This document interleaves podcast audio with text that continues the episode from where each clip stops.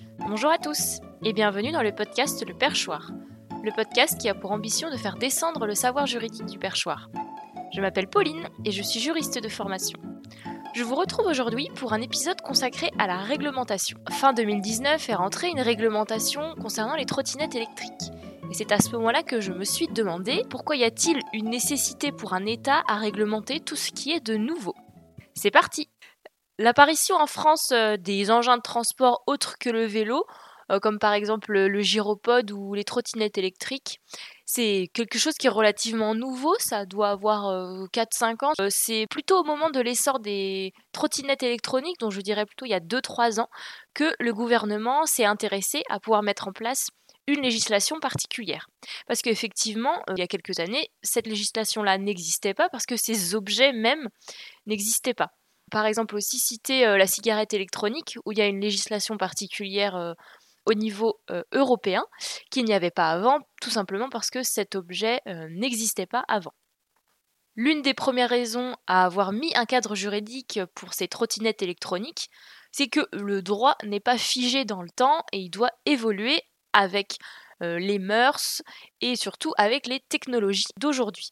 Parce que sinon on se retrouve avec un droit qui est complètement archaïque et démodé et qui n'est pas du tout adapté à la société d'aujourd'hui. Le droit, il doit évoluer en fonction euh, de l'évolution de la société, mais il n'en est pas moins qu'il y a certaines lois qui restent figées euh, dans le temps.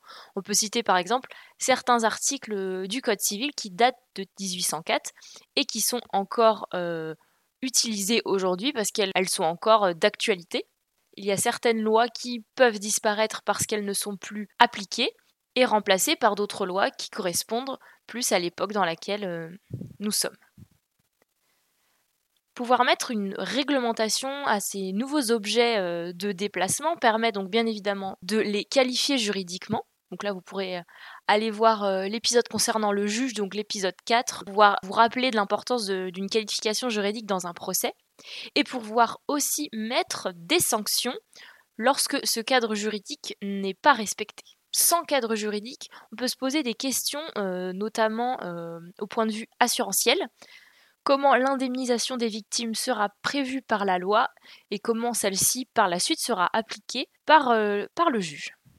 La loi ne sera pas complètement figée parce que comme je disais dans mon dernier euh, épisode concernant la jurisprudence, c'est justement la jurisprudence qui viendra aussi compléter et préciser euh, l'application de la loi en fonction des cas en présence. Il y a un autre point aussi qui est assez important, c'est qu'il y a forcément une différence entre poser un cadre juridique, ce qui est une très bonne chose, mais aussi faire appliquer la loi.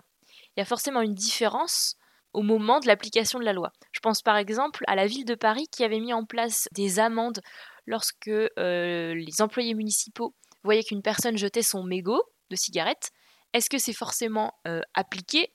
Je ne sais pas. Exactement comme pour les déjections canines, les propriétaires de chiens et ramasseraient pas les déjections canines peuvent dans certaines villes aussi euh, avoir une amende pour cela.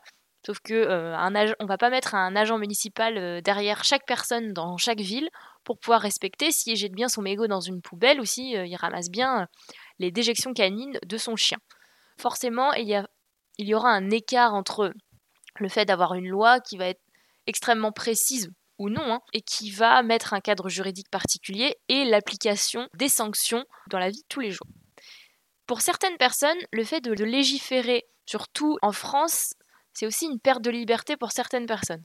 Effectivement, dans le cadre euh, des trottinettes électroniques, les gens ils pouvaient se balader euh, à plusieurs sur une euh, trottinette électronique, sans casque, sans rien. Maintenant, avec tous les utilisateurs de trottinettes électriques, doivent avoir un dispositif de feu, un casque et un gilet jaune, ce qu'il n'y avait pas avant lorsque la réglementation était inexistante.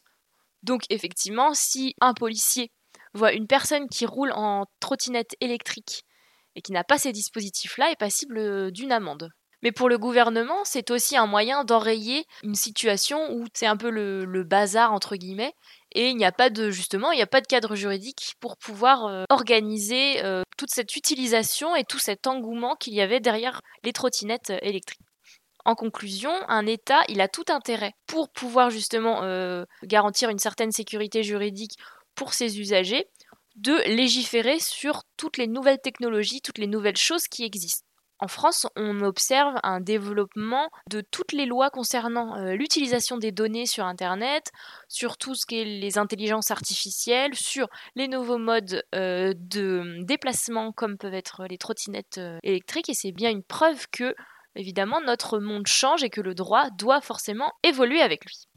Petite note lors du montage, je viens de me rendre compte que parfois je dis trottinette électronique au lieu d'électrique. Veuillez m'excuser pour ce petit abus de langage.